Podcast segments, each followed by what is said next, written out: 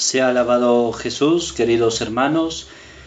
El día de hoy vamos a seguir con esta preparación para la consagración total a Jesucristo por María, según el método de San Luis María Griñón de Montfort. Y vamos a empezar con la oración del Magnificat. Nos ponemos en la presencia del Señor. En el nombre del Padre, y del Hijo, y del Espíritu Santo. Amén. Todos. Proclama mi alma la grandeza del Señor. Se alegra mi espíritu en Dios mi Salvador, porque ha mirado la humillación de su esclava. Desde ahora me felicitarán todas las generaciones, porque el poderoso ha hecho obras grandes por mí. Su nombre es santo, y su misericordia llega a sus fieles de generación en generación. Él hace proezas con su brazo, dispersa a los soberbios de corazón, derriba del trono a los poderosos y enaltece a los humildes. A los hambrientos los colma de bienes y a los ricos los despide vacíos. Auxilia a Israel su siervo, acordándose de su misericordia, como lo había prometido a nuestros padres en favor de Abraham y su descendencia por siempre. Dios te salve María, llena eres de gracia, el Señor es contigo, bendita tú eres entre todas las mujeres, y bendito es el fruto de tu vientre Jesús. Santa María, Madre de Dios, ruega por nosotros pecadores, ahora y en la hora de nuestra muerte. Amén. Inmaculado Corazón de María, Reina de la Paz, sé la salvación y el alma mía. San Miguel Arcángel, ruega por nosotros. San José nuestro Padre y Señor, ruega por nosotros. San Luis María Griñón de Montfort, ruega por nosotros. En el nombre del Padre y del Hijo y del Espíritu Santo. Amén. Bien, queridos hermanos, ante todo pedirles disculpas por el día de ayer de no haber enviado el audio correspondiente, sino que algunos trabajos adherentes a mi ministerio hicieron imposible que el día de ayer pueda enviarles el audio correspondiente al día de ayer. Entonces hoy día van a recibir este audio y este audio eh, van a estar dentro de este audio van a van a estar el día 23 y el día 24. Entonces yo les diré este, hasta dónde va a ser el día 23 y cuándo empezará el día 24. Entonces en este mismo audio van a encontrar dos, los dos días, el día 23 y el día 24. Y yo les estaré avisando al transcurso de, la, de esta charla cuando acaba el día 23 y comienza el, el día 24. Dicho esto, hermanos, vamos al número 37 de nuestro librito, el verdadero tratado de la verdadera devoción de nuestra Madre Santísima, de San Luis María Griñón de Montfort. Estamos en el número 37 y dice consecuencias, María es reina de los corazones. Bien, si vamos un poquito adelante, eh, perdón, más atrás, estamos en el contexto, en el contexto de María en el misterio de la iglesia. Capítulo 2, María en el misterio de la iglesia.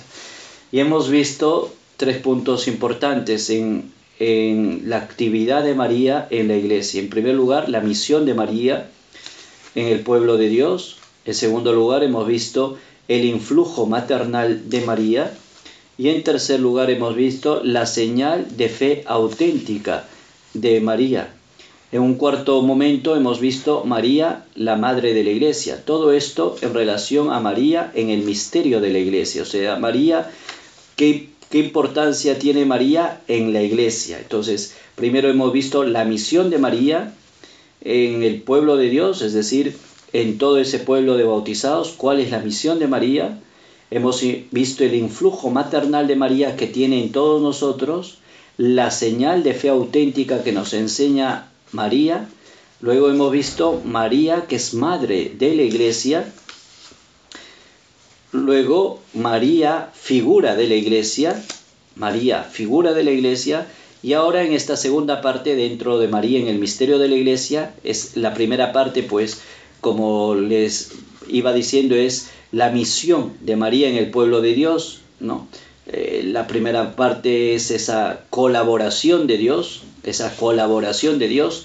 Y ahora vamos a ver la segunda parte, que es las consecuencias de María en el misterio de la iglesia. ¿Cuáles son esas consecuencias? Entonces, las consecuencias, en primer momento diremos que María es reina de los corazones. Y ahí estamos en el número 37.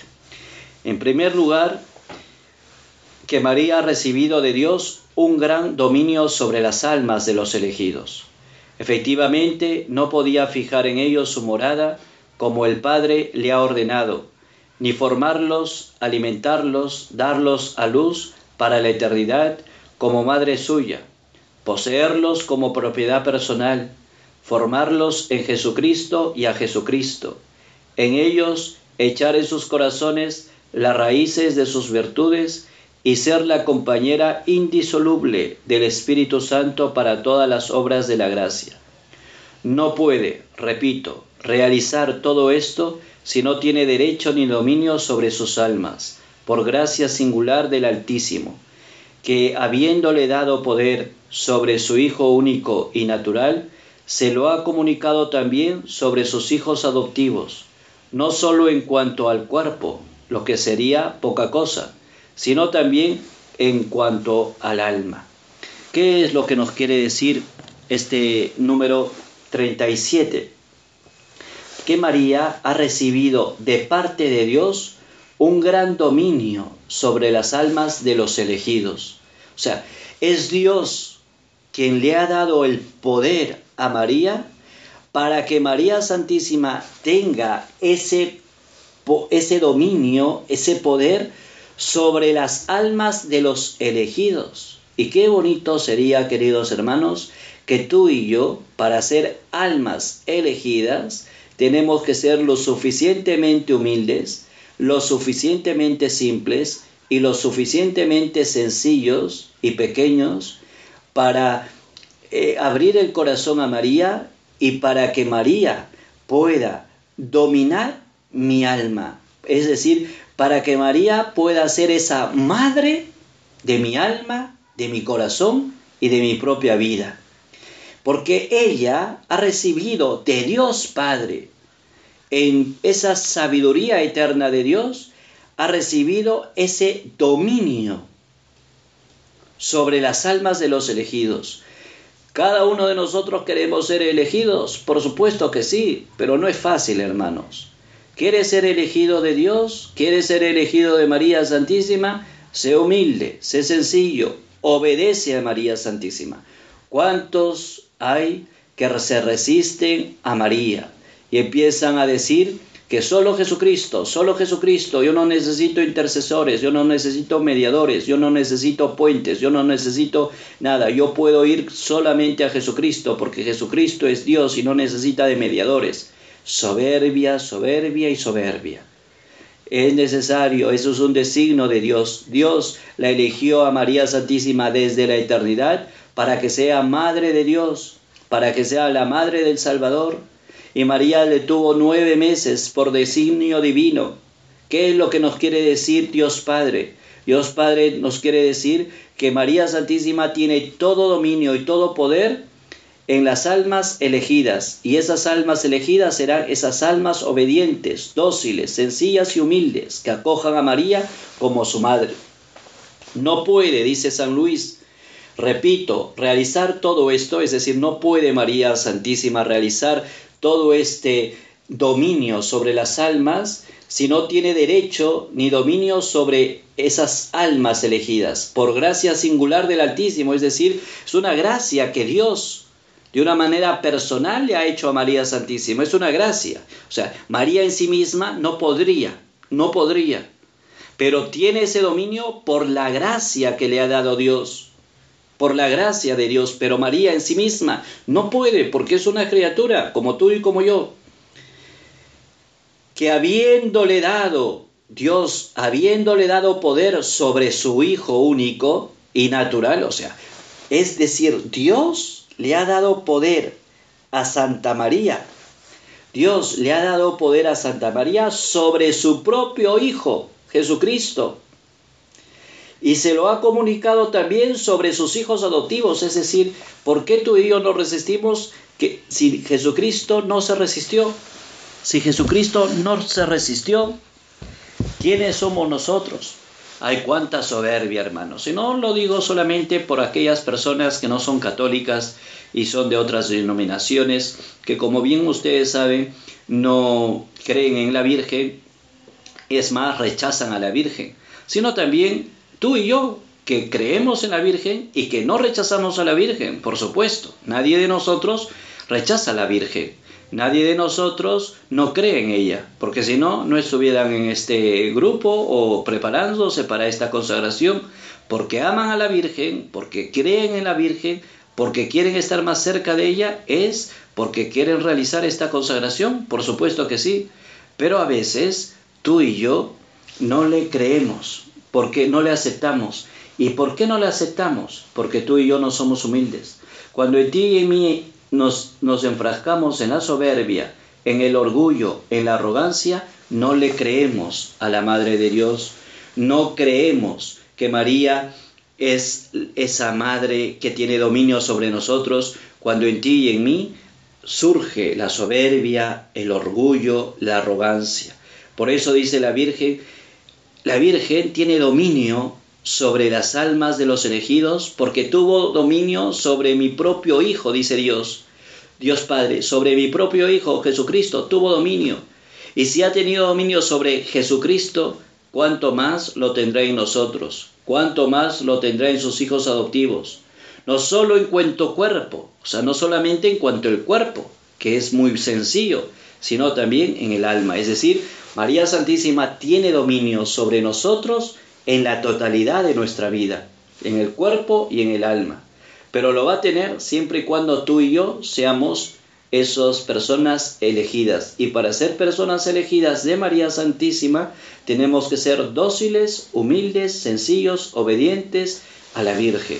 Cuando hay soberbia y arrogancia, dejamos que María Santísima sea aquella eh, madre que domina nuestras almas y que nos conduce a Jesucristo. O sea, no es un dominio eh, como hoy en día eh, se entiende la palabra de dominar, de ultrajar, de volverte a ti una cosa o cosificarte. No, al contrario, el dominio de María es en el aspecto de llevarte a Jesús. Ella quiere dominar tu alma, ella quiere dominar tu corazón para llevarte a Jesús, para que tú y yo nos encontremos con el Señor, para que tú y yo amemos más a Jesucristo y para que tú y yo estemos configurados con el Señor y seamos uno solo con Jesucristo. Entonces, la Santísima Virgen participa también de ese influjo por el cual su Hijo Redentor nuestro, decimos con razón, que reina en la mente y voluntad de los hombres. Lo decía el Papa Pío II, es decir, la Virgen quiere reinar en los corazones, pero va a reinar siempre y cuando le dejemos a ella que domine nuestra alma. Y para que domine nuestra alma tenemos que ser sencillos y humildes. 38. María es la reina del cielo, o sea, no solamente la reina de los corazones, sino también es la reina del cielo y de la tierra, por gracia, como Cristo es su rey por naturaleza y por conquista. Ahora bien, así como el reino de Jesucristo consiste principalmente en el corazón o interior del hombre, según estas palabras, el reino de Dios está en medio de ustedes, lo dice Lucas 17, 21. Del mismo modo, el reino de la Virgen María está principalmente en el interior del hombre, es decir, en su alma. Ella es glorificada sobre todo en las almas juntamente con su Hijo, más que en todas las criaturas visibles, de modo que podamos llamarla con los santos Reina de los Corazones. ¿Qué quiere decir este número 38? Jesucristo, ¿cuándo es que reina en nuestro corazón? ¿Cuándo es que reina en nuestra vida? Cuando reina en nuestra alma, en nuestra vida interior. Cuando Jesucristo reina en nuestro corazón, en nuestra alma, en nuestra vida interior, reina en nuestra vida.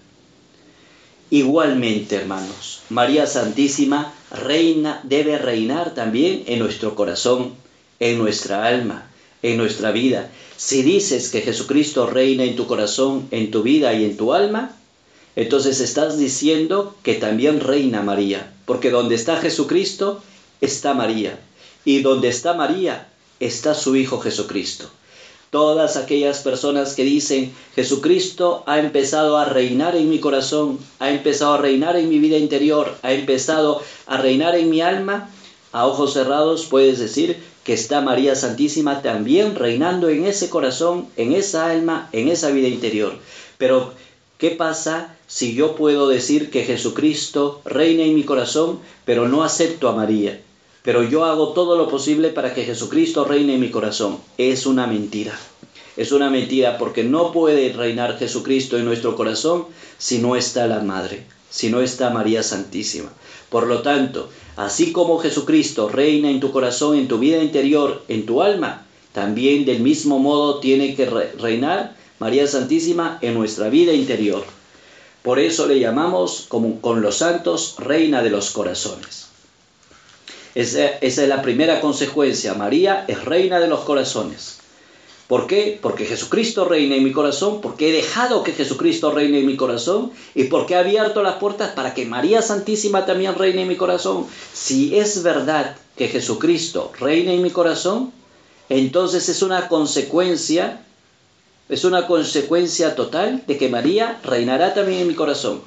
Pero si María no reina en mi corazón, es porque Jesucristo aún no reina en mi corazón. Número dos, segunda consecuencia, María es necesaria a los hombres. En primer lugar, para la salvación. Segunda conclusión, número 39. Dado que la Santísima Virgen fue necesaria a Dios con necesidad llamada hipotética, es decir, proveniente de la voluntad divina, debemos concluir que es mucho más necesaria a los hombres para alcanzar la salvación,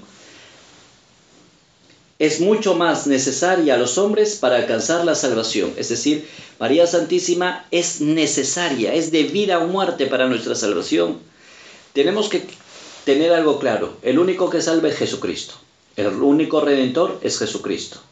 Pero María Santísima es necesaria para que tú y yo nos salvemos es necesaria para que Jesucristo nos salve a nosotros, es necesario pasar por María, pasar por María. Entonces, es mucho más necesaria a los hombres para alcanzar la salvación. ¿Quién? María. La devoción a la Santísima Virgen no debe, pues, confundirse con la devoción de los demás santos, como si no fuese más necesaria que ellas, y solo de super rogación, no. Es decir, María Santísima está mucho más arriba que los santos, que los ángeles y que toda la corte celestial. María Santísima está por arriba de todos ellos. No podemos nosotros ponerle en el mismo nivel a María Santísima o a cualquier santo de tu devoción, sea de la altura de santidad que fuera. Pero a María Santísima no podemos compararle con los santos, porque María Santísima en el orden de la gracia y también en el orden natural tiene una superogación, es decir, hay una jerarquía, digámoslo así. Entonces, y María Santísima es necesaria para nuestra salvación. Por lo tanto, aquellos que dicen, yo no necesito de María para salvarme, luz roja. Porque tú vas a tener graves problemas yo no digo que te vas a ir al infierno porque yo no determino quién se va al infierno y quién se va al cielo. El único que lo determina es Dios en, sus, en su designio salvífico y misericordioso. Pero si ya el Espíritu Santo le está dictando esto a San Luis María Griñón de Montfort, tenemos que pensar, hermanos. María Santísima no salva. De hecho que no salva. Eso lo tenemos que tener claro. El único que salva es Jesucristo. El único redentor es Jesucristo. Pero si yo digo, yo no necesito de María, yo solamente me salvo por Jesucristo, yo no necesito de María, entonces estamos tirando piedras a, a, la voluntad de Dios, porque la voluntad de Dios Padre fue elegir a María desde la eternidad para que sea madre del Salvador. Yo tengo que ir por María para que Dios luego, en Jesucristo, me salve. Tengo que pasar por María, por eso María es necesaria para la salvación. Y es por eso que como es necesaria, Juan Pablo II, San Juan Pablo II, le llamará a María corredentora, no porque ella salva, sino porque nos ayuda a la salvación, nos ayuda para salvarnos. Por eso es corredentora, por eso es ayuda a nuestra salvación. Y tenemos que tomar parte en ella para que Jesucristo pueda hacer la obra que Dios Padre quiere de cada uno de nosotros. ¿Y cuál es la obra? La obra de la salvación. Y es por eso que está por encima de los santos y de toda la corte celestial. Bien, ahora vamos al número 44. Vamos y nos ubicamos en el número 44.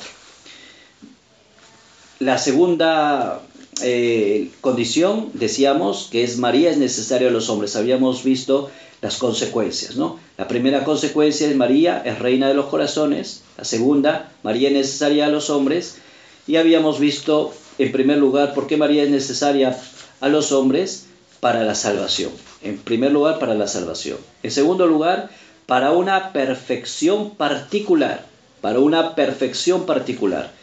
En el número 44 dice San Luis, solo María halló gracia delante de Dios sin auxilio de ninguna criatura. Solo por ella han hallado gracia ante Dios cuantos después de ella la han hallado, y solo por ella la encontrarán cuantos la hallarán en el futuro. Entonces, aquí tenemos que quedar claros, en el número 44, solo por ella han hallado gracia ante Dios. Es decir, María Santísima, hermanos, es necesaria también para nuestra santidad personal, para nuestra perfección particular, para nuestro crecimiento de vida en santidad. Es necesaria, es fundamental, su presencia es fundamental. Les decía, me parece el día de ayer, o perdón, antes de ayer, les decía que era importante que cada uno de nosotros eh, sepamos esta verdad, que María Santísima es necesaria para nuestra santidad. No conocemos, y ahí les decía, no conocemos hasta el día de hoy, o personalmente yo no conozco un santo canonizado por la Iglesia, reconocido por la Iglesia, que haya rechazado a la Virgen, que no haya sido mariano. No hay ningún santo que no haya sido mariano, como tampoco hay ningún santo que no haya sido eucarístico. Es decir, todos los santos reconocidos por la iglesia, canonizados por la iglesia, pues han tenido que ver mucho su vida con la Eucaristía y con María. Entonces, por eso decimos que solo por ella hemos hallado gracia ante Dios. Por eso es ella es nos ayuda a esa perfección particular.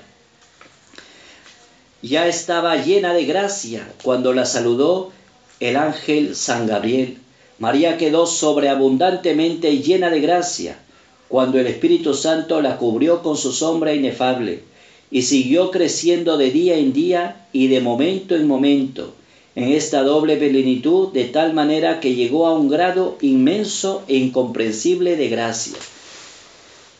Qué impresionante lo que acabamos de, de leer, queridos hermanos. Miren ustedes, ¿Por qué María es modelo de perfección a la santidad?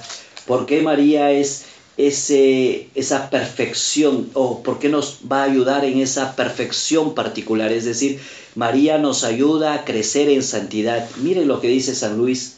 María quedó sobreabundantemente llena de gracia. O sea, María quedó si ya era antes llena de gracia, porque Dios la eligió desde la eternidad, María Santísima, y si la eligió desde la eternidad, pues María Santísima estuvo exenta de pecado original. Ella es la llena de gracia, exenta de pecado original. ¿Por qué? Porque así lo quiso Dios. Porque hay mucha, mucha ignorancia cuando dicen, no, eso la iglesia lo ha inventado. La iglesia no ha inventado nada. Eso ha escogido Dios. Lo que la iglesia lo único que hace es anunciar el designio salvífico, el designio de la redención, el designio de nuestra salvación, el designio de la misericordia divina. Entonces, parte de ese designio salvífico, parte de ese designio de nuestra salvación, de nuestra redención, es María Santísima. Y María Santísima ya estaba escogida desde la eternidad a ser la Madre de Dios. Por lo tanto, era llena de gracia, era llena de gracia. Pero miren aquí que dice este San Luis María, quedó sobreabundantemente llena de gracia cuando el Espíritu Santo la cubrió con sus hombros. O sea, si ya era llena de gracia, cuando el Espíritu Santo la cubrió con su sombra en la anunciación, entonces quedó sobreabundantemente. Imagínense cómo habrá sido eso. Si ya era llena de gracia, ya no necesitaba más nada, pero con el Espíritu Santo, es decir, quedó de alguna manera rebalsando más en gracia. No se puede explicar en palabras, pero ya era llena de gracia, ya estaba ya el vaso al borde, era plena. Y el Espíritu Santo le envuelve en esa y la cubre en ese designio de amor de Dios para que María esté rebalsando de gracia. Y siguió creciendo de día en día, imagínense ustedes. Ya era llena de gracia, el Espíritu Santo la cubrió, se rebalsó en gracia y eso crecía de día en día. O sea, no fue estático. No fue estático. Imagínense ustedes, por eso María Santísima, hermanos, es el camino seguro para que tú y yo seamos santos, porque ella nos va a enseñar el camino de la santidad. Ella nos va a enseñar el camino de la perfección. Ella nos va a enseñar el camino de la virtud. En ella hay toda una escuela a la santidad. Y qué hermoso, queridos hermanos, que en Medjugorje, desde 1981 hasta ahora, pues hemos aprendido de María una escuela. María ha venido y se ha querido quedar con nosotros, ¿no? Y a veces nosotros decimos, yo no creo en María, o sea, estamos rechazando la presencia de María muchas veces eh, cuando se aparece en Medjugorje, que es eh, ahora la última aparición, y que, que la iglesia no le ha vetado, ni mucho menos. Son 39 años y la iglesia no ha dicho eh, no vayan a Meyugori, lo de Meyugori es falso, no crean en Meyugori, porque si hubiera habido todo eso, hermanos, o sea, si hubiera la iglesia hace rato de haber dicho que Meyugori es falso, entonces, claro, eh, ya no podríamos ir. Pero la iglesia no lo ha aprobado, pero tampoco lo ha desautorizado. Es más, ahora en Meyugori, pues el Papa ha oficializado peregrinaciones oficiales. O sea, se puede ir de una manera ya oficial, es decir, el sacerdote puede organizar peregrinaciones, el cardenal, el obispo, etc. Antes se hacían de una manera privada, pero ahora lo hacemos en nombre de la Iglesia, porque el Papa ha dado ese permiso. Y si hasta ahora no le han vetado a Medjugorje, es porque hay algo ahí, y ese algo es María Santísima. Y María Santísima nos da desde Medjugorje toda una escuela, toda una pedagogía para crecer en santidad, para crecer en perfección. Y tenemos que acoger a María Santísima en Medjugorje, en Fátima, en Garabandal, en La Salet, en Akita, en Ruanda, en Ámsterdam, en Guadalupe, en Lourdes, etc. En todas las apariciones tenemos que acoger el mensaje, porque es María que es llena de gracia, que el Espíritu Santo cuando la cubrió rebalsó en gracia y que día a día esto ha, ha, ido creciendo, ha ido multiplicándose. Imagínense ustedes, es María una fuente para darnos a nosotros la santidad, es una fuente, es un manantial para crecer en virtud, para crecer en perfección, para elevar nuestra vida espiritual, queridos hermanos. Por ello el Altísimo le ha constituido tesorera única de sus tesoros y única dispensadora de sus gracias, para que embellezca, levante y enriquezca a quien ella quiere, haga transitar por la estrecha senda del cielo a quien ella quiere, introduzca a pesar de todos los obstáculos por la angosta senda de la vida a quien ella quiere, y dé el trono, el cetro y la corona regia a quien ella quiere. Jesús es siempre y en todas partes el fruto y el hijo de María, y María es en todas partes el verdadero árbol que lleva el fruto de la vida y la verdadera madre que lo produce. Son palabras, hermanos, de gran inspiración del Espíritu Santo a San Luis María Griñón de Montfort. Qué bonito saber que María Santísima es la tesorera, aquella que cuida el único tesoro, que es Jesucristo. Y ella, a cada uno de nosotros, nos va a dar lo que ella tiene, lo que ella cuida. ¿Y qué es lo que ella cuida? ¿Qué es lo que ella tiene? A Jesucristo. Y ella lo único que nos va a dar es a Jesucristo. Lo primero. Lo segundo, ella es tesorera única de sus tesoros, es decir, Jesucristo, y única dispensadora de sus gracias, es decir, todas las cosas buenas que tú y yo hagamos como consagrados, le pertenecen ya a María, eso ya hemos dicho. Nos hemos vuelto esclavos de María, ya nada nos pertenece, todo le pertenece a María Santísima. Pues bien, ella es la tesorera y ella todas nuestras buenas obras las va a embellecer, las va a levantar y las va a enriquecer. Y ella, esas, eh, todas esas buenas obras tuyas, que ya no son tuyas, sino le pertenecen a María, y María las enriquece, las embellece y las levanta, pues, y como ya no te pertenecen, ella va a dar a quien ella quiere, como ella quiere, a pesar de todos los obstáculos por la angosta senda de la vida, a quien ella quiera, y del trono el cetro y la corona regia, a quien ella quiera. Es decir, ella, como tiene todas esas buenas obras nuestras, y que ya son de ellas, no son nuestras, entonces ella hará cosas grandes e importantes a tantísimas personas que ella desea y que ella quiere, no que tú quieras, sino que ella quiere. Por ejemplo, tú quieres de alguna manera que por tus buenas acciones tu esposo se convierta, o que por tus buenas acciones tu hijo se convierta, o tu suegra, aunque es imposible, mentira, es una broma, pero aun tu suegra se convierta.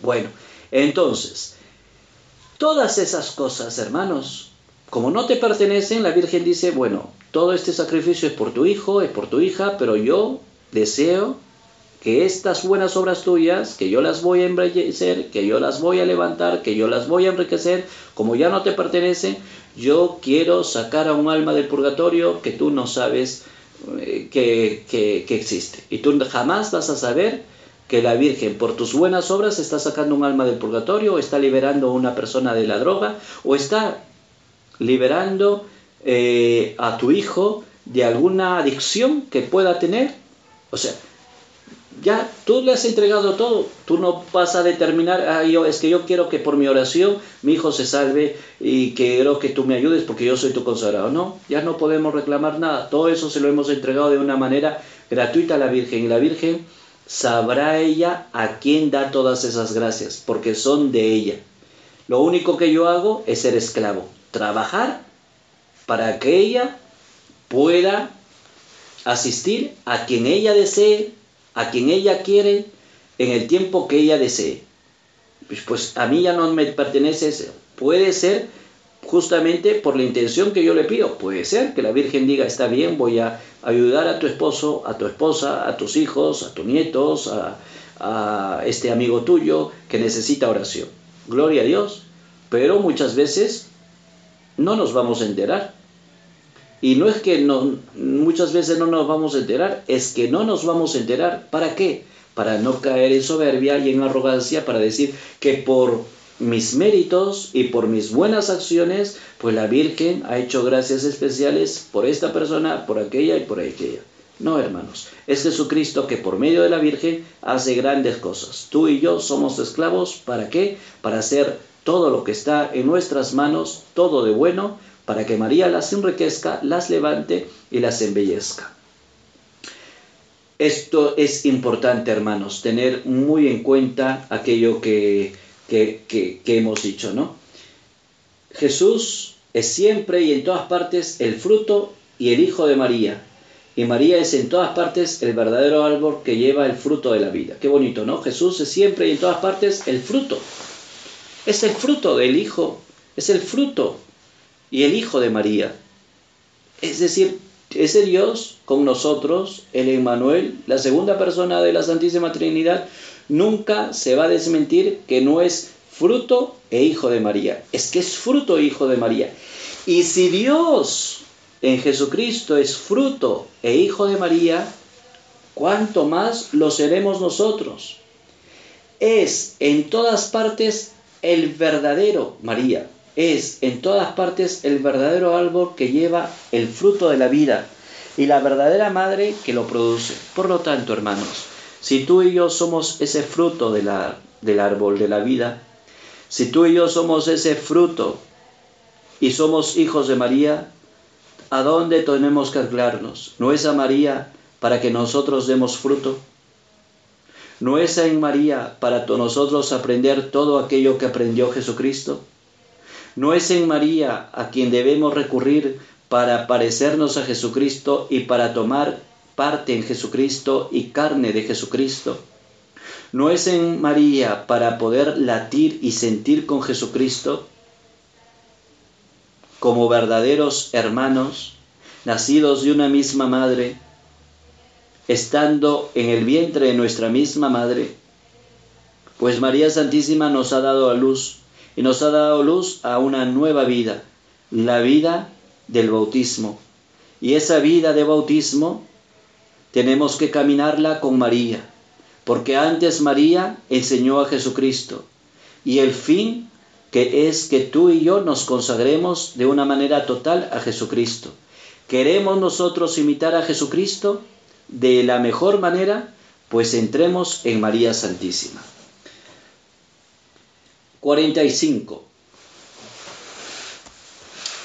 Solo a María ha entregado Dios las llaves que dan entrada a la intimidad del amor divino y el poder de dar entrada a los demás por los caminos más sublimes y secretos de la perfección.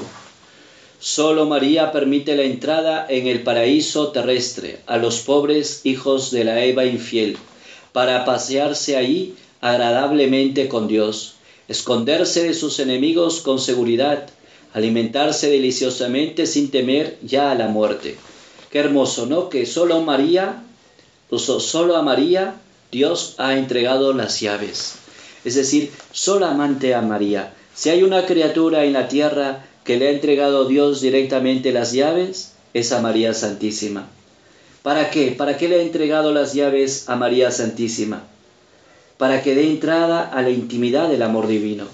Y solamente María, que tiene las llaves, va a permitir que tú y yo entremos en, el, en la intimidad del amor divino, siempre y cuando tú y yo abramos el corazón y seamos sencillos y simples. El poder de dar entrada a los demás por los caminos más sublimes y secretos de la perfección. Es decir, por María, porque ella tiene las llaves para cerrar y para abrir. Ella tiene las llaves, el mismo Dios le ha dado las llaves y el candado para que abra y para que cierre. Entonces, si tú y yo nos anclamos en María Santísima, somos verdaderos hijos de María Santísima, vivimos a radicalidad esta consagración en la cual tú y yo nos estamos preparando para consagrarnos a María Santísima, pues entonces si tomamos parte en María Santísima, nos anclamos en María y vivimos de una manera radical nuestra consagración, de hecho que ella nos va a hacer partícipes de los secretos más sublimes de la santidad. Ella te va a abrir caminos para que tú y yo podamos descubrir esas bondades de santidad que nos promete Jesucristo por manos de María.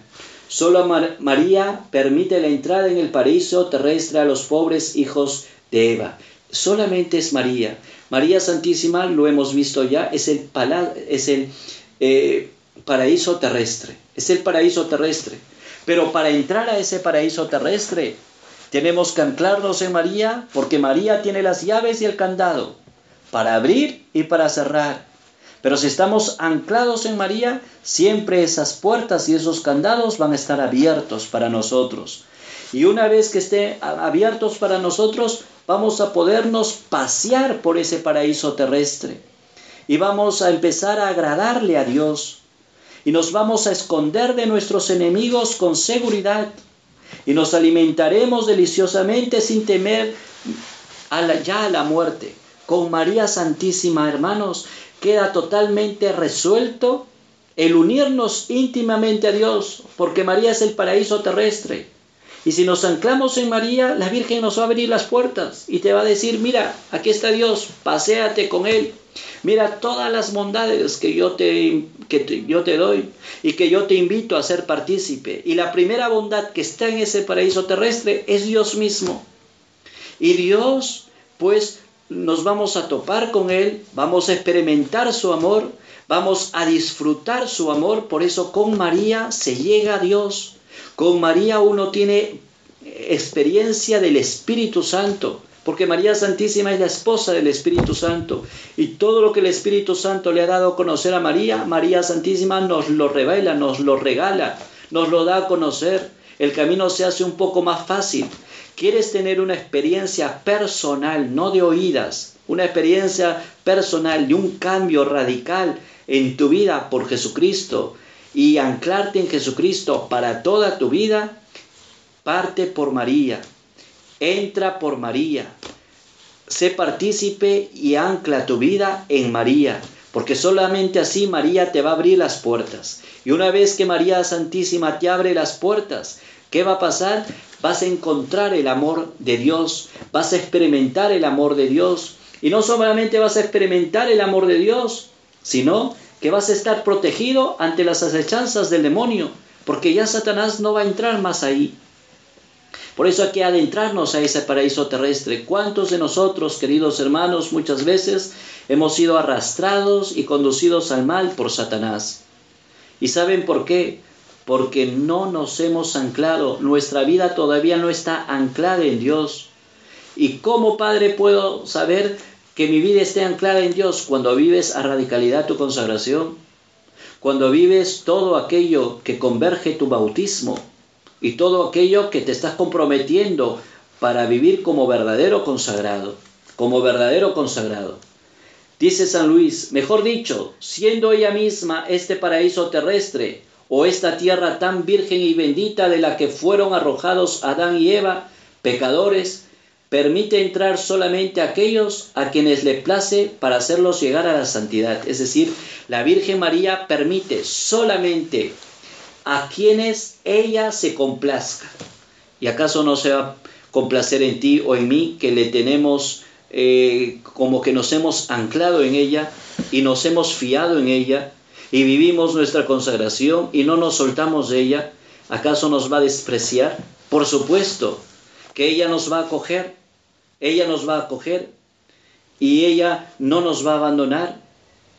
Entonces, cuando no nos abandone, entonces vamos a saber que la santidad es posible. La santidad, queridos hermanos, la vida de perfección es posible cuando se vive con María Santísima, al lado de María, cogiendo de la mano a Santa María. Seguimos, hermanos. Número 46. De siglo en siglo, pero de modo especial, hacia el fin del mundo, todos los ricos del pueblo suplicarán tu rostro. San Bernardo comenta así estas palabras del Espíritu Santo. Los mayores santos, las personas más ricas en gracia y virtud, son los más asiduos en rogar a la Santísima Virgen y contemplarla siempre como el modelo perfecto a imitar y la ayuda eficaz que les debe socorrer. Qué hermoso lo que nos dice San Bernardo. Los mayores santos y las personas más ricas en gracia y virtud son las más asiduas en rogar a la Santísima Virgen y contemplarla, o sea, no solamente rogarla, sino también contemplarla, hacernos uno con ella, copiar sus virtudes, copiar su humildad, copiar su obediencia, contemplándola, imitándola, siempre como el modelo perfecto e imitar la ayuda eficaz que les debe socorrer, es decir, Qué importante, queridos hermanos, que nosotros hagamos, nos hagamos todo de María Santísima. He dicho que esto acontecerá especialmente hacia el fin del mundo y muy pronto porque el Altísimo y su Santísima Madre han de formar grandes santos que superarán en santidad a la mayoría de los otros santos, cuando los cedros del Líbano excedan a los arbustos. Así fue revelado a un alma santa, cuya vida escribió de, de Renti. Es decir, en los últimos tiempos, eso es lo que escribió de Renti, en los últimos tiempos habrá mártires, santos, que superarán a los actuales, como los cedros del Líbano, a los arbustos. No se hable ahí del oficio especial de María al final de los tiempos. Entonces, ¿qué nos quiere decir este número 17, hermano? Perdón, este número 47. Nos quiere decir que María Santísima está preparando en estos últimos tiempos en las cuales ya hemos entrado, está preparando los nuevos apóstoles, los nuevos santos. Y estos nuevos santos serán mayores en santidad a los santos ya conocidos, como puede ser San Francisco, San Antonio de Padua, eh, Don Bosco, el Padre Pío de Petrechina, eh, los santos que María Santísima para estos últimos tiempos está preparando serán mayores, mayores que ellos. Imagínate cuando tú y yo nos anclamos en María Santísima, cuando tú y yo nos unimos en María Santísima, cuando tú y yo nos hacemos uno en María Santísima, pues vamos a ser más santos en el orden de la gracia que cualquier otro santo de la historia, el más grande santo. Me viene la idea San Francisco de Sales, que se dice que fue aquel santo que mejor se pareció a Jesucristo por su mansedumbre. Vamos, los santos de los últimos tiempos serán más grandes que San Francisco de Sales, que San Antonio, que San Francisco de Asís, que, San, que, Juan, que Juan Bosco, que Santa Faustina María Kowalska, etc. Entonces, serán estos santos, porque el Altísimo y su Santísima Madre han de formar grandes santos. Dejémonos formar por María Santísima para ser santos, hermanos, para ser santos. Y estos santos de los últimos tiempos se dejarán formar por Dios y María Santísima, se dejarán formar por ellos.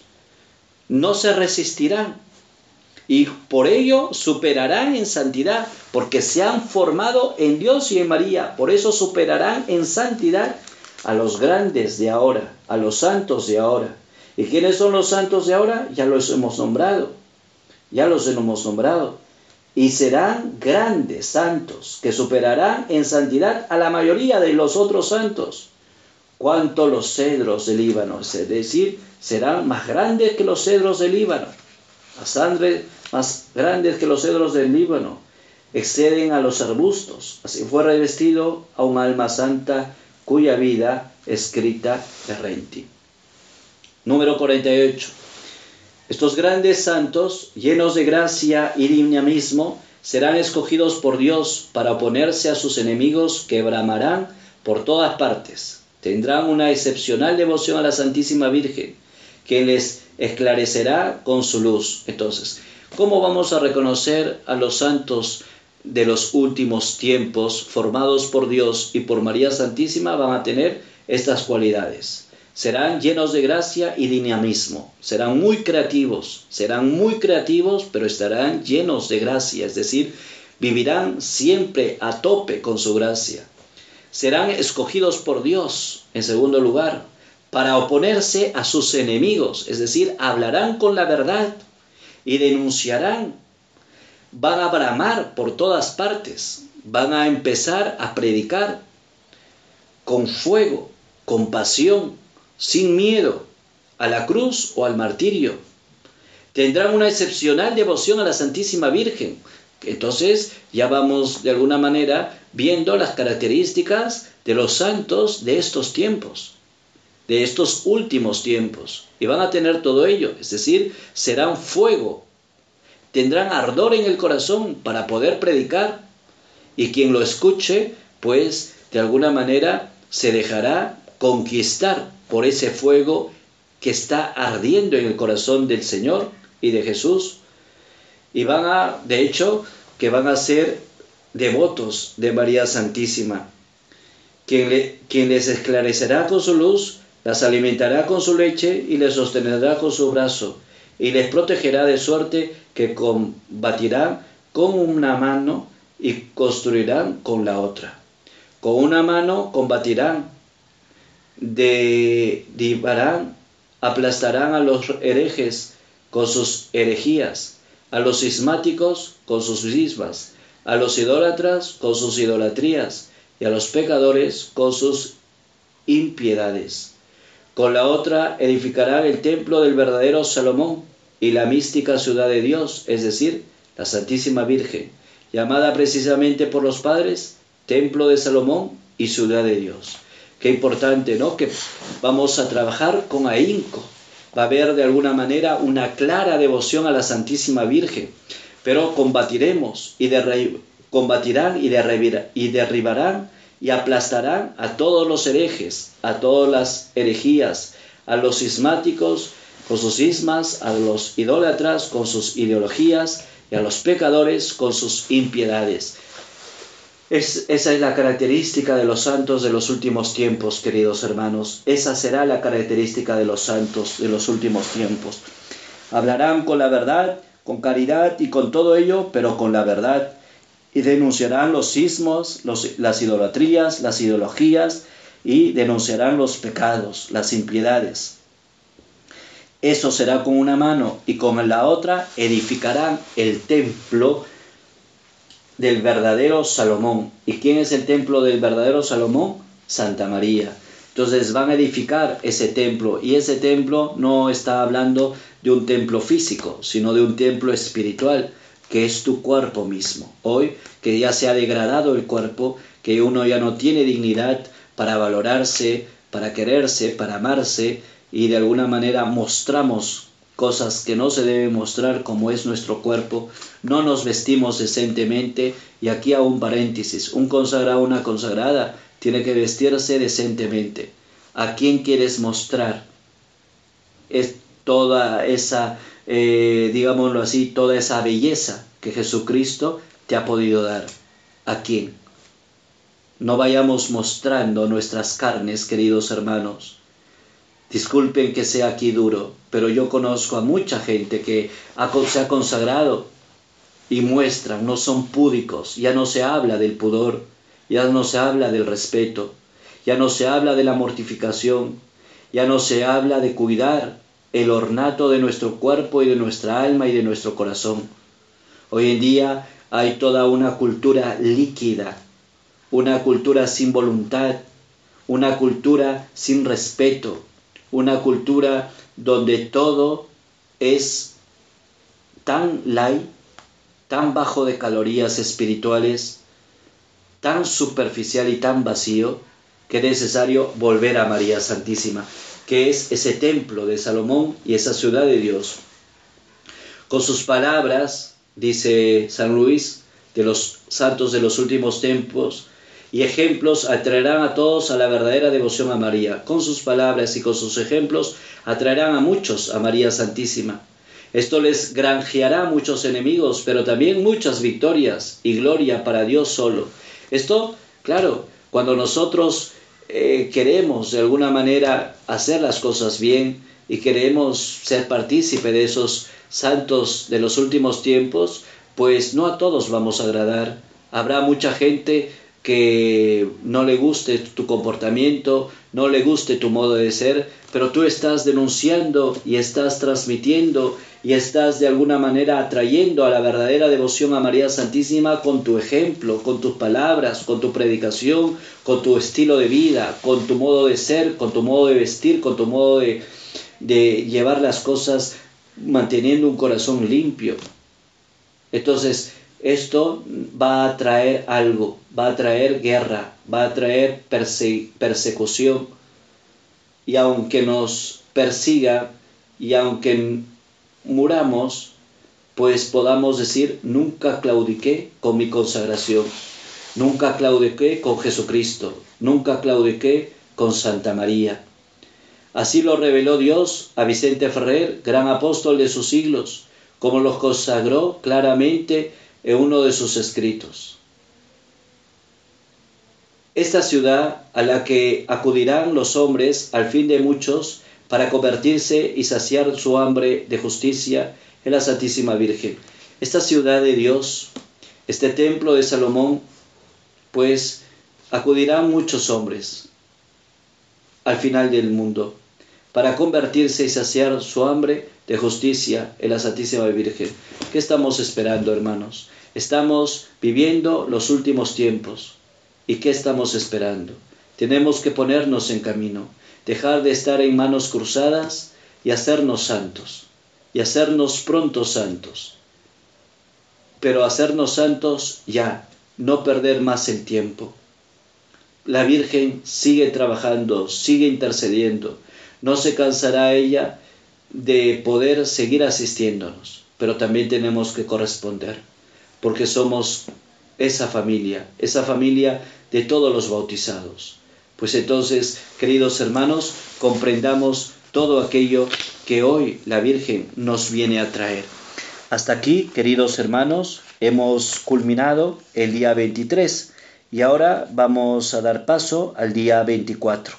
Y eh, tomamos el número 49 y entramos al capítulo 3, María en los últimos tiempos de la Iglesia. Número 49. María en los últimos tiempos. La salvación del mundo comenzó por medio de María y por medio de ella debe consumarse. María casi no se manifestó en la primera venida de Jesucristo, a fin de que los hombres poco instruidos e iluminados aún acerca de la persona de su Hijo no se alejaran de la verdad, aficionándose demasiado fuerte e imperfectamente a la madre, como habría ocurrido seguramente. Si ella hubiera sido conocida a causa de los admirables encantos que el Altísimo le había concedido aún en su exterior, tan cierto es esto que San Dionisio Areopagita escribe que cuando la vio, lo hubiera tomado por una divinidad a causa de sus secretos encantos, incomparable belleza, si la fe en la que se hallaba bien cimentado le hubiera enseñado lo contrario. Entonces, ¿qué quiere decir en primer lugar? Que la historia de la salvación, la historia de la salvación empieza por María. Dios le escoge a María para que María sea la madre del Salvador. Después de nueve meses, María da luz al Salvador. Entonces con María se empieza la historia de la salvación y por María también va a consumirse. Por eso es necesario anclarnos en María, tomar parte fundamental en María. María es parte fundamental, esencial importante en la historia de la salvación, hermanos. No podemos dejarla de lado, no podemos eh, tenerla relevada en un segundo o tercer lugar. Ella es parte protagónica en la historia de la salvación, en tu historia y en la mía. Entonces, María es, ha estado en el inicio y también estará al final. María casi no se manifestó en la primera venida, claro, porque si María se hubiera manifestado con lo poco instruido que estaban las personas en esa época, se hubieran confundido con una divinidad si San si San Dionisio Areopagita escribía que cuando la vio, San Dionisio la vio a la Virgen, ella, él en un momento pensó que era una divinidad y San Dionisio de Areopagita, con todo el estudio y preparación que tenía él, imagínate la gente sencilla y simple, se hubiera no solamente asustado, sino hubiera creído que era una diosa y hubiera seguido a esa diosa y no hubiera habido nunca la salvación. Entonces Dios en su providencia, en su sabiduría, en su sapienza, en su eternidad, sabe cómo instruir al pueblo. Y por eso María Santísima en la primera venida no es la protagonista, es Jesucristo. Ella sale de la escena, ella no emite palabra alguna y solamente es la obra de Jesucristo. Por eso qué importante es meditar que en ese silencio de María Santísima, ¿cómo habrá estado ella en esos primeros años, cuando Jesús tenía un año, dos años, tres años? donde ella no opinaba, donde ella no decía absolutamente nada y donde ella era uno más.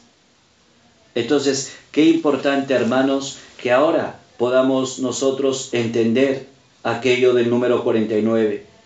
Ella debe consumarse, es decir, al inicio no habló, al inicio no emitió ninguna palabra.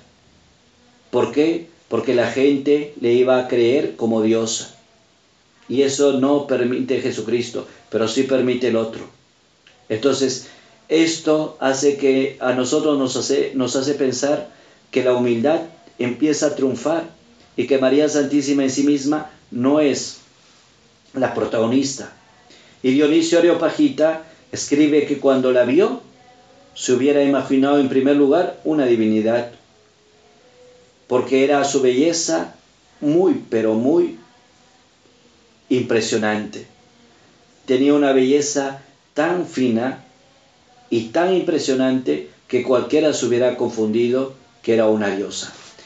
Pero en la segunda venida de Jesucristo, María tiene que ser conocida. Es decir, en la primera pasó inadvertida porque tenía que ser, porque había mucha ignorancia en el pueblo y se podían ellos confundir y seguir a María como una divinidad, ella por eso se esconde. Pero en la segunda venida de Jesucristo no va a ser eso, porque ya todos estamos instruidos.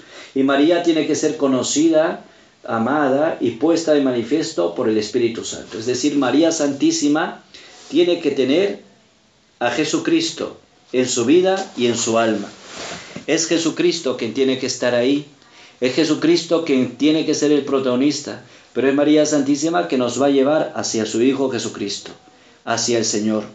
Entonces, en esta segunda venida de Jesucristo, María tiene que ser conocida y puesta de manifiesto por el Espíritu Santo a fin de que por ella Jesucristo sea conocido, amado y servido. Es decir, tenemos que volvernos marianos, tenemos que anclarnos en María, tenemos que predicar de María y tenemos que hacer que mucha gente conozca a María. ¿Para qué? Para que Jesucristo pueda ser conocido, amado y servido. Cuanto más marianos seamos, Jesucristo será más conocido, más amado y servido. Y si aún Jesucristo todavía no es amado, servido, conocido, Satanás está agarrando, ganando esta guerra. Y si Satanás está agarrando, ganando esta batalla, entonces es necesario que cada uno de nosotros podamos pensar y decir, a ver, ¿qué es lo que nosotros tenemos que hacer? Si Jesucristo aún no es conocido, no es amado y no es servido, es porque aún tú y yo no nos hemos anclado en María Santísima. Si aún todavía la gente no vive con Jesucristo, es porque tú y yo aún no hemos tomado en serio esta consagración. Pues ya no valen los motivos que movieron al Espíritu Santo a ocultar a su esposa durante su vida y manifestarla solo parcialmente aún después de la predicación del Evangelio. Dios quiere, pues, revelar y manifestar a María la obra maestra de sus manos en estos últimos tiempos. ¿Y de qué manera quiere manifestar Dios a María Santísima al mundo entero y justo en estos últimos tiempos? Lo quiere manifestar de varias maneras. Y vamos a, a ver siete maneras que, Dios Todopoderoso quiere manifestar a este mundo que está viviendo los últimos que estamos viviendo los últimos tiempos con estas enseñanzas. La primera, porque ella se ocultó en este mundo y se colocó más baja que el polvo por su profunda humildad. En primer lugar, entonces, la humildad de María. Dios quiere revelar y manifestar a María la obra maestra de sus manos. Ojo, Dios quiere revelar a este mundo la obra maestra, la obra más perfecta que Dios ha hecho es María Santísima. La obra maestra que Dios ha hecho es María Santísima. Y Dios quiere revelar a este mundo que María Santísima tiene que ser parte protagonista. Y la primera cosa que María nos enseña es la humildad.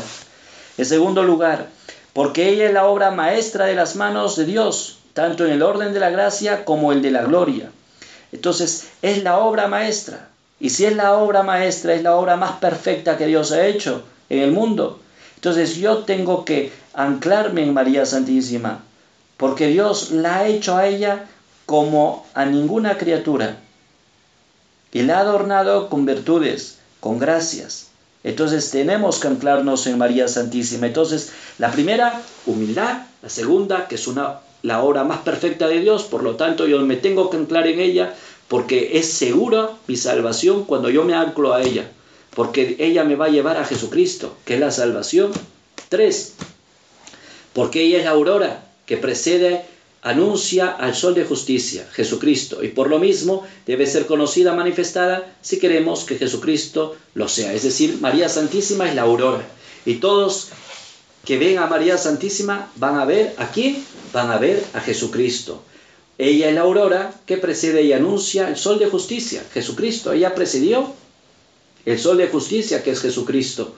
Y por lo mismo debe ser conocida, amada, manifestada, si queremos que Jesucristo sea resplandecido. Si queremos que Jesucristo tenga el brillo que siempre tuvo y que no tiene que apagarse, tenemos nosotros que acceder a María Santísima. Entonces, ella se convierte en aurora. Entonces ya hemos visto tres cualidades. Humildad, obra maestra y es la aurora. Cuarto, porque ella es el camino por donde vino Jesús a nosotros la primera vez y lo será también cuando venga por segunda vez. María es el camino. Es el camino. Cuando uno camina con María a ojos cerrados, es seguro, no hay que temer absolutamente nada. Quien confía en María Santísima, confía ciegamente en ella. Es el camino seguro para alcanzar santidad. Es el camino seguro para llegar a Jesucristo. Es el camino seguro, fácil, corto, para llegar a nuestra santidad, que es configurarnos y parecernos a Jesucristo. Entonces, ella es esa e, es el camino. Seguimos. Cinco, porque ella es el medio seguro y el camino directo e inmaculado para ir a Jesucristo y hallada perfectamente. Entonces, es el medio más seguro, hermanos. Es el medio más seguro. ¿Cuál es el medio más seguro donde yo no voy a fracasar para conocer a Jesucristo? Santa María. No son los santos, no son los ángeles, ellos también te pueden ayudar, pero es María Santísima el medio más seguro, porque ella lo conoce y sabe por dónde hay que caminar. ¿Por qué? Porque ella ha caminado según el Espíritu Santo le haya concedido en su alma y en corazón tener todo aquello que de verdad necesitamos. Entonces ella es un medio, un medio seguro a ese camino de perfección que se halla a, María. ¿no? Entonces es un medio seguro. Quien haya a María, haya la vida. Es decir, quien haya a María, queridos hermanos, haya la vida. Por eso es el medio más seguro. Es el medio más seguro. Porque María, 6, porque María debe resplandecer más que nunca en los últimos tiempos en misericordia, poder y gracia. Es decir, ella hoy, en estos últimos tiempos, tiene que resplandecer en misericordia, poder y gracia. Una de los, uno de los elementos eh, de testimonio, queridos hermanos, cuando ustedes hagan su consagración, es el siguiente. Ustedes se consagran para qué? Para que ustedes puedan también llevar ese, esa luz y ese resplendor, en primer lugar, a sus casas, a sus hogares. Pero ustedes tienen que resplandecer por estas tres cualidades. Tienen que resplandecer ustedes consagrados en misericordia, en poder y en gracia. En misericordia ser compasivos con todo, en poder no como el poder del mundo entiende, sino el poder ser servidor de los demás y en gracia vivir una vida totalmente a los ojos de Dios, de cara a Dios y desterrar todo aquello que es pecado. Entonces, María quiere regalarnos eso. Es misericordia para recoger y acoger amorosamente a los pobres pecadores. La Virgen que se hace cercana, que se hace pequeña y que quiere acoger a todos los pecadores, especialmente a los más alejados, a los que viven a espaldas de Dios, aquellos que aún no han experimentado el amor de Dios en sus corazones. Dios quiere llevarlos a cada uno de la mano y conducirlos a su Hijo Jesucristo. De poder, de poder contra los enemigos de Dios, los idólatras, sismáticos, maometanos, judíos e impíos, endurecidos que se rebelan terriblemente para seducir y hacer caer con promesas y amenazas a cuantos se les oponga. Es decir, queridos hermanos, poder tener el poder para poder predicar y hacer que haya menos cismáticos, maometanos, idólatras, sobre todo idólatras. Sobre todo personas que de alguna manera están con tanta confusión en su mente y en su corazón y se la creen todo lo que dicen algunas organizaciones mundiales poderosas. No, tenemos nosotros que ser fieles, creyentes, radicales y abrir el corazón y poder decirle al Señor que nosotros estamos ahí porque lo queremos, porque hemos optado por Él, tenemos el poder, estamos contra los enemigos de Dios, sabemos que estamos asistiendo a una guerra sin cuartel, pero que tenemos a una aliada y una aliada de categoría, María Santísima. Y de gracia, finalmente, para animar y sostener a los valientes soldados y fieles servidores de Jesucristo, que combatirán por los intereses del Señor. Entonces, María debe resplandecer en estos tres aspectos. Misericordia, porque se hace cercana y quiere llevar a los pecadores más enfriados en el alma y en el corazón a Jesucristo. Poder, tener el poder de persuasión, de convertir a tanto cismático, a tanto idólatra, a tanto maometano que vive y quiere vivir a espaldas de Dios, a espaldas del Evangelio, a espaldas de nuestra Iglesia Católica. Yo tengo que tener esa inspiración, tener, ser asiduo para llevarlos a todos a Dios. Y en gracia, porque quiero animar, sostener a todos los valientes soldados. Hay hoy día, hermanos, hay miles de sacerdotes, miles de religiosos y religiosas que viven de una manera heroica su vida sacerdotal, consagrada, religiosa. Son fecundos. ¿Por qué? Porque viven en ese tiempo de gracia animan, sostienen, son valientes, fieles a la iglesia, fieles a Jesucristo, que combatan los intereses de Jesús. Y, seguimos. El, último, eso es en gracia.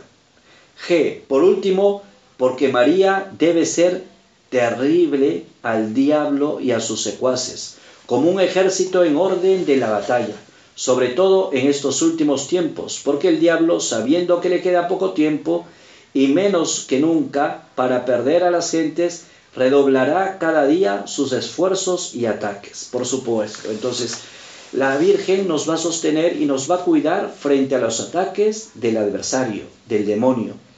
Al demonio nunca le gustó que María Santísima le pueda, siendo una criatura y siendo una criatura común y corriente, menos en el pecado, pero después una criatura le pise con el calcañar, con el talón, la cabeza. Y pisándole la cabeza, le pisó el orgullo. Y eso no puede perdonar Satanás. Satanás le tiene espanto, le tiene miedo a María Santísima. Sabe que con María Santísima no se puede meter. Y eso a él le da rabia, porque es una criatura como tú y como yo, menos en el pecado, pero es una criatura no es una diosa. Y Satanás sabe que no es una diosa. Satanás sabe que es una criatura. Pero como criatura, como criatura, pues Satanás se siente eh, como que impotente. Y entonces va a hacer todo lo posible para que tú y yo no nos anclemos en María. Para que tú y yo no seamos marianos. Para que tú y yo y yo no ayunemos, no recemos el rosario, no vivamos sus mensajes, no vivamos nuestra consagración, va a hacer todo lo posible, porque María odia, rechaza a la Virgen, porque se le está malogrando sus planes. Y hoy más que nunca el diablo sabe que estamos, hemos entrado en los últimos tiempos, el diablo sabe que estamos pasando por un tiempo de purificación y el diablo sabe que va a tratar de desanimarnos para que nosotros lo echemos todo a la borda. Entonces es importante, queridos hermanos, estas estas aclaraciones. Entonces, hay estas cualidades. En la Virgen aprendemos humildad. ¿Y por qué aprendemos humildad? Porque tenemos que ser con María humildes. María es la obra maestra de Dios, el modelo más perfecto que Dios ha podido crear. Tenemos que ser auroras y dar a conocer a Jesucristo en María Santísima. En María estamos seguros porque es el camino, ella nos va a conducir a Jesús, pero también es el medio más seguro, que con ella no nos vamos a perder. María debe crecer en estas actitudes en nuestra propia vida, es decir, yo que soy un consagrado tengo que crecer en estas tres actitudes, en misericordia, amor aquel que está lejos de Dios y rezar por él y nunca mal, maldecirlo ni hablar mal. Poder, porque tengo que hacer todo lo posible y dejarme llevar por el Espíritu Santo para que yo pueda estar a la altura de defender mi fe ante los, ante los ante los sismáticos, ante los enemigos de Dios. Tenemos que tener ese poder, ese poder, esa fuerza de convencimiento que nos viene por Jesucristo, por ese encuentro personal con Jesucristo, en la acción de su Espíritu Santo. Y es en gracia porque tenemos que animar y sostener a todos los valientes soldados y fieles servidores de Jesucristo, que combatirán por los intereses del Señor. Por último, porque María debe ser terrible el día y a sus secuaces, como un ejército en orden a la batalla. No puede perdonar María Santísima, queridos hermanos. No puede perdonar María Santísima aquel que de alguna manera le venció, aquella que le venció con el talón. No puede perdonar. Entonces va a hacer todo lo posible para echarnos abajo, para echarnos polvo y para que nosotros podamos morir. Bien, continuamos. Es un poco largo, hermanos. Ánimo. Pero ahí estamos, ya vamos acabando. Número 51. María y la lucha final.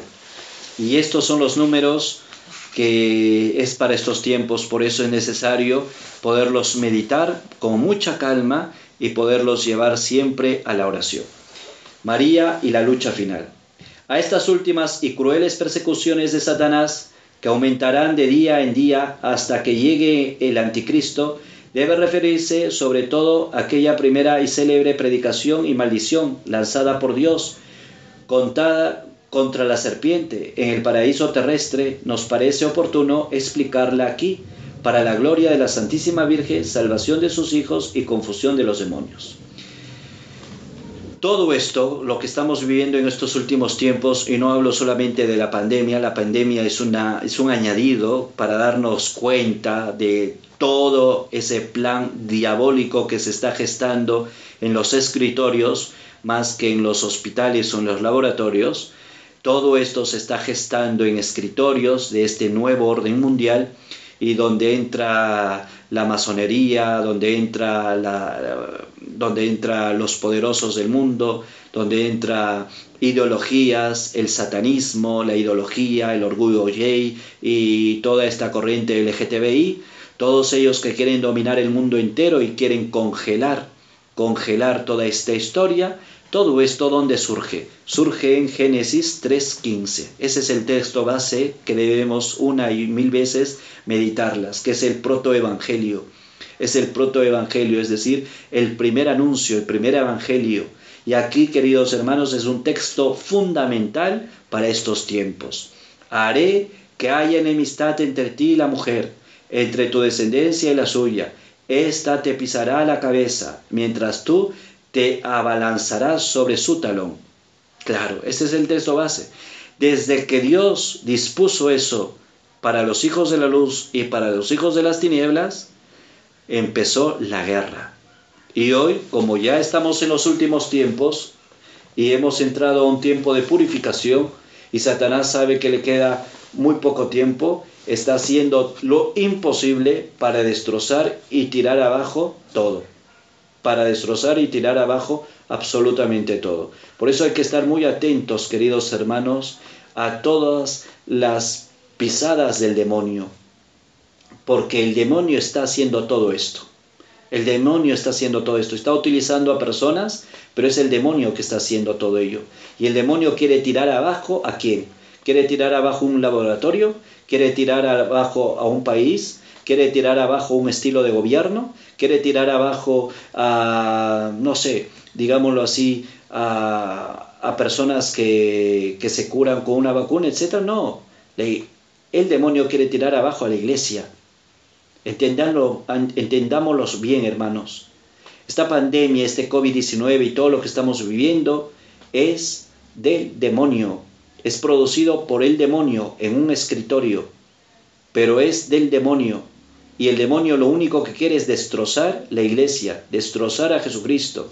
Y como no puede directamente con María, ni con Jesucristo, ni con la Santísima Trinidad, pues entonces quiere destrozarnos a nosotros, una vez aniquilados, para que Él pueda reinar.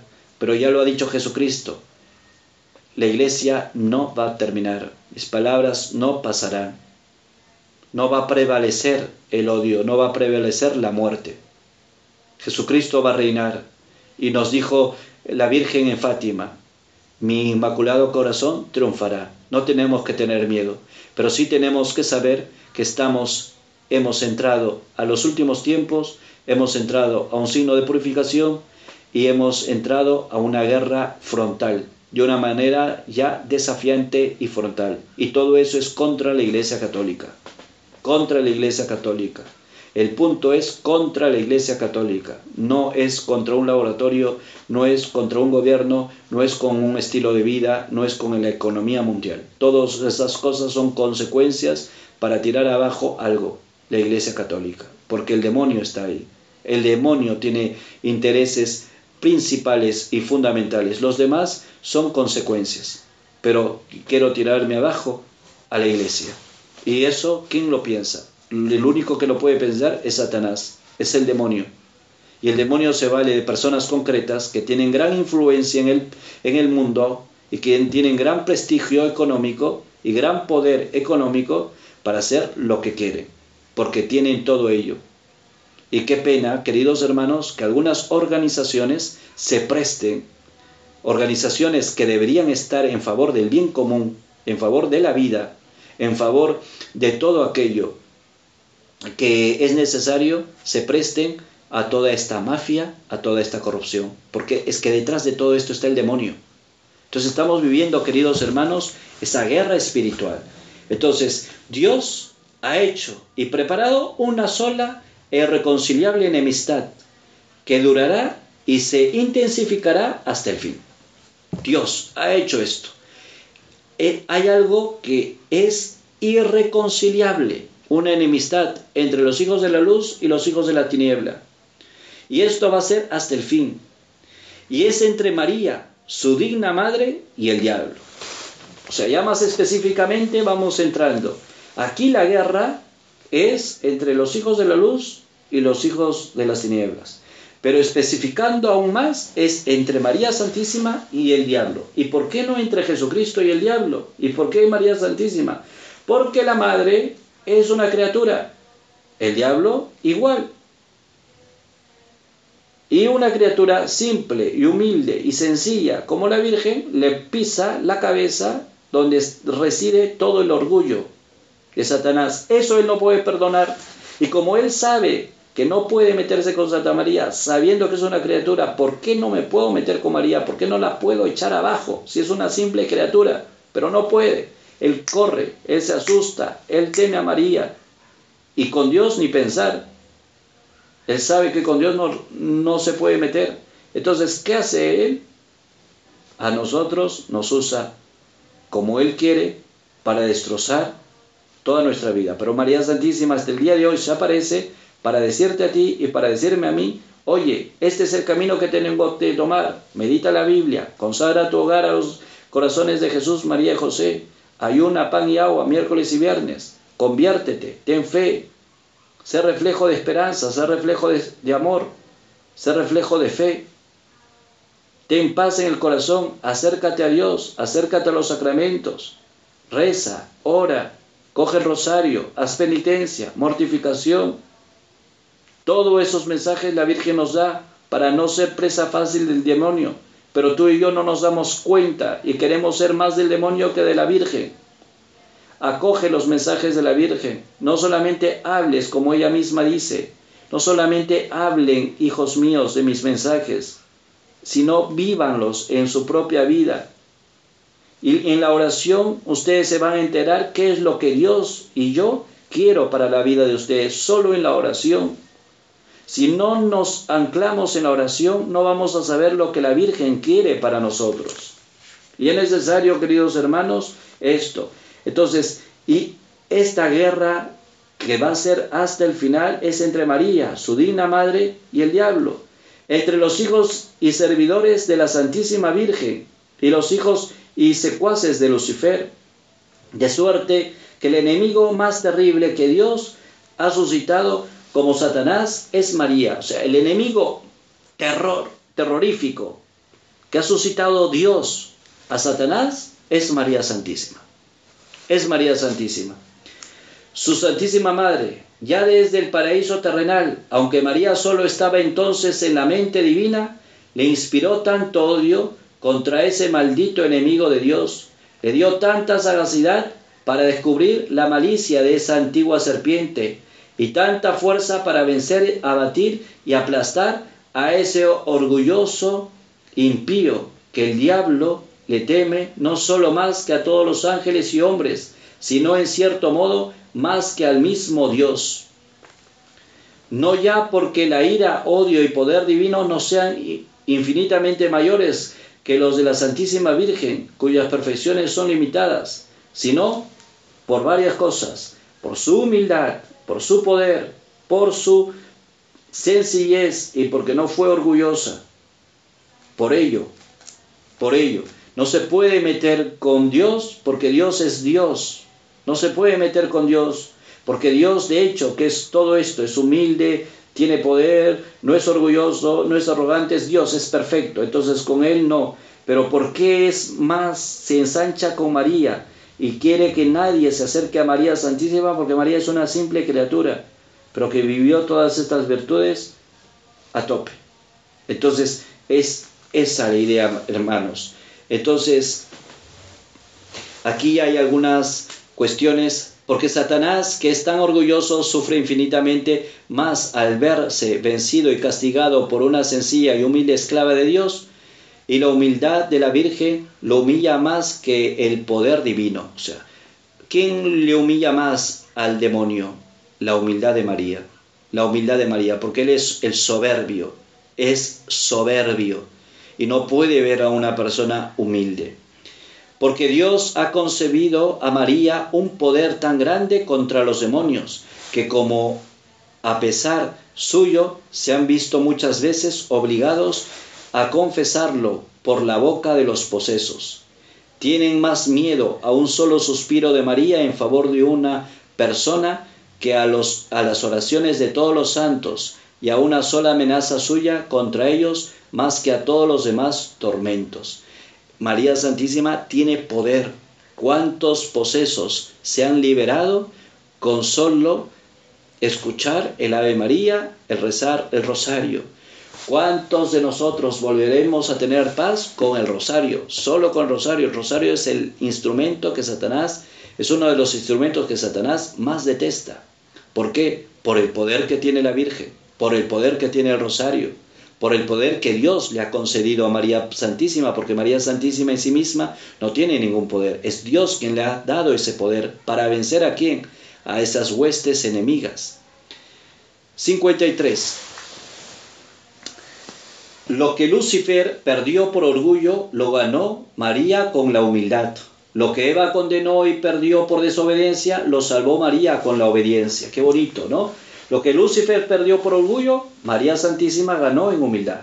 Lo que Eva perdió eh, por desobediencia, María Santísima, lo, eh, este, María Santísima eh, le salvó la obediencia. Es decir, hay dos cosas, humildad y obediencia. Y tú y yo tenemos que ser humildes y obedientes, porque Satanás odia al que es obediente, odia al, que es humilde. Por eso en tu vida y en la mía va a haber siempre aires de desobediencia en todas formas y en todas etapas. Ahí está Satanás, no quiere que obedezcas. Y siempre va a haber influjos de soberbia, de arrogancia y de altanería, porque Satanás nos quiere ver así, no nos quiere ver humildes y sencillos. Dios no puso solamente una enemistad, sino enemistades, o sea, incluye a más de uno.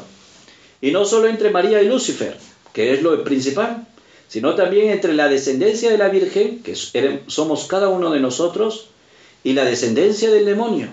Es decir, Dios puso enemistades, antipatías y odios secretos entre los verdaderos hijos, servidores de la Santísima Virgen, y los hijos esclavos del diablo. No pueden amarse ni entenderse unos a otros. Entonces hay que tener claro, estamos viviendo una guerra espiritual, queridos hermanos. Y una guerra espiritual Dios ha creado no una enemistad entre María y el diablo, sino enemistades entre María y el diablo y entre los hijos de María, que somos cada uno de nosotros, y los hijos de Lucifer. Y esta guerra va a ser por los siglos, no. Esta guerra algún día terminará, pero esta guerra se está volviendo aún más tensa. Y si está volviéndose más tensa y más fuerte, ¿qué debemos hacer? Tenemos que cargarnos con más armas, más armas espirituales. Por eso el enemigo es muy, muy, pero muy astuto. Nos ha, quedado, nos ha quitado la Eucaristía, nos han quitado la confesión, nos han quitado los sacramentos. Entonces, tenemos que hacer, estamos en tiempo de guerra. Y tenemos que hacer todo lo posible para poder comulgar, para poder confesarnos, sin desobedecer. Por supuesto que no, no podemos desobedecer a nuestros obispos. Tenemos que obedecer. Pero tenemos que alimentarnos, hermanos. Tenemos que alimentarnos y tenemos que entrar en esa unión con Dios, en esa unión con el Señor. Y esa unión con el Señor son los sacramentos, son los sacramentales, es una vida de oración, es una vida de piedad, es una vida anclada en la oración y en María Santísima. Porque hoy la guerra se ha incrementado y en tiempo de guerra necesitamos revestirnos de armas espirituales, porque esta guerra es espiritual. Los hijos de Belial, ¿qué cosa es Belial? Originalmente se designa algo que es sin utilidad. Más tarde vino a ser la, persona, la personificación de los poderes del mal. Esos son los hijos de Belial, los esclavos de Satanás. Ellos son los hijos de Belial, los esclavos de Satanás, los amigos de este mundo de pecado. Todo viene a ser lo mismo. Han perseguido siempre y perseguirán más que nunca de hoy en adelante a quienes pertenezcan a la Santísima Virgen, como en otro tiempo, Caín y Esaú, figuras de los réprobos, persiguieron a sus hermanos Abel y Jacob, figuras de los predestinados. Tenemos que saber, queridos hermanos, que hoy es necesario, es necesario ser fuertes. Tú y yo nos vamos a consagrar a la Virgen y vamos a ser martirizados vamos, cuanto más mariano seas ahora, no te estoy hablando hace 100 años atrás, ni te estoy hablando de 100 años para adelante, te estoy hablando ahora. Tú has empezado una consagración, te vas a consagrar este 22, vas a ser martirizado, humillado, ninguneado, porque eso es lo que quiere la Virgen. Ya te estoy advirtiendo. ¿Quieres ser verdadero mariano? quieres vivir verdaderamente tu consagración porque no hay tiempo para más, o sea, no hay tiempo que perder, estamos sobre la hora, estamos sobre la hora, estoy ahí, yo o, vivo mi consagración o vivo mi consagración, no hay otro camino más, hermanos, no hay otro camino más.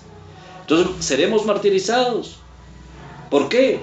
Porque los hijos de Belial, los esclavos de Satanás, los, los amigos de este mundo de pecado, cada vez son más agresivos y van a perseguir siempre y van a perseguir aún hoy que hemos entrado en los últimos tiempos a quienes pertenezcan a la Santísima Virgen y tú con tu consagración vas a pertenecer a la Santísima Virgen y Él va a hacer todo lo posible para que tú lo vivas esta consagración a medias.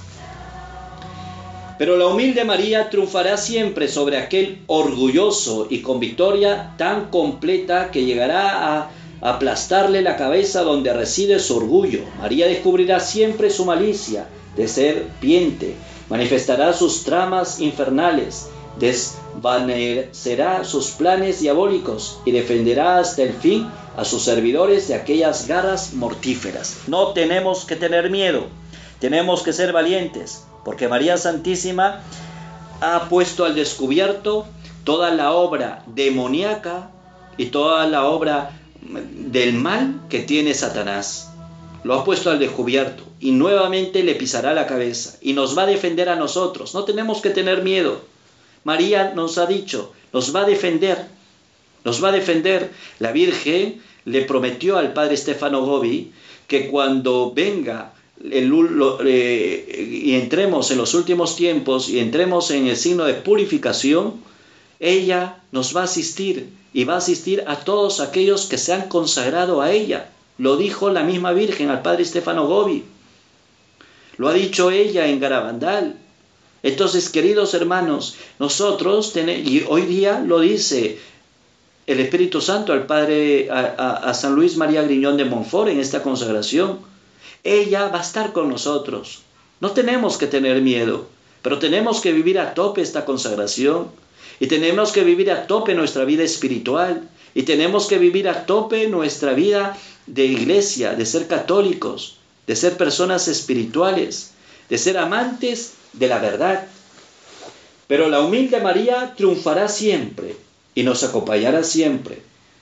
El poder de María sobre todos los demonios resplandecerá, sin embargo, de modo particular en los últimos tiempos, cuando Satanás pondrá acechanzas a su calcañar, o sea, a sus humildes servidores y pobres y pobres a juicio del mundo.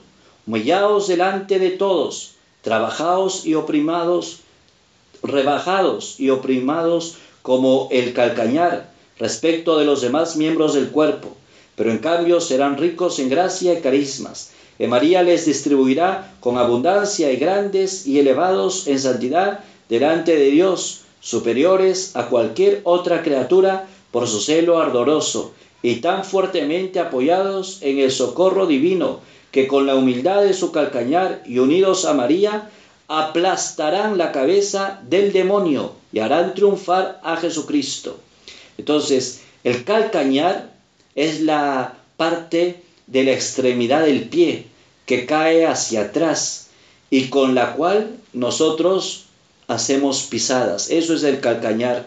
Y la Virgen dice, tenemos que ser el calcañar, humildes y sencillos, personas simples, personas que seamos obedientes a la Virgen. Y solamente así vamos a derrotar a Satanás. Cuando en nosotros hay espíritu de influjo, de soberbia, de arrogancia, no vamos a poder vencer a Satanás. Satanás nos va a vencer a nosotros. Y no hay tiempo, hermanos, no hay tiempo para estar perdiendo. Es necesario que seamos humildes y sencillos. Entonces, el poder de María sobre los demonios resplandecerá y va a resplandecer en los hijos humildes y sencillos. Y esos humildes y sencillos es como el calcañar. ¿Quién se acuerda del talón? ¿Quién se acuerda de ese calcañar? Nadie.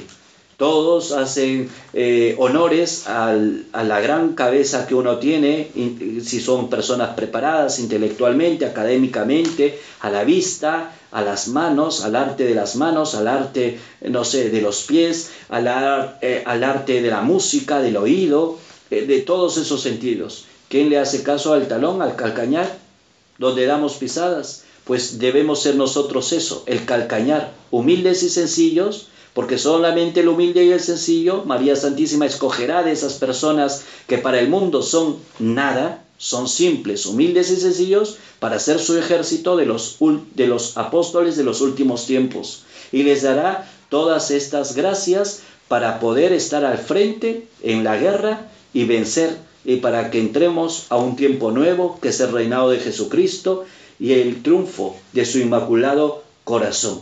Que el Señor a cada uno de ustedes, queridos hermanos, los bendiga. Mil disculpas, va a ser ya, vamos a tener una hora y cuarenta, ustedes lo dividen en dos y que el Señor a cada uno de ustedes los bendiga. En el nombre del Padre, del Hijo y del Espíritu Santo. Amén. Dios los bendiga.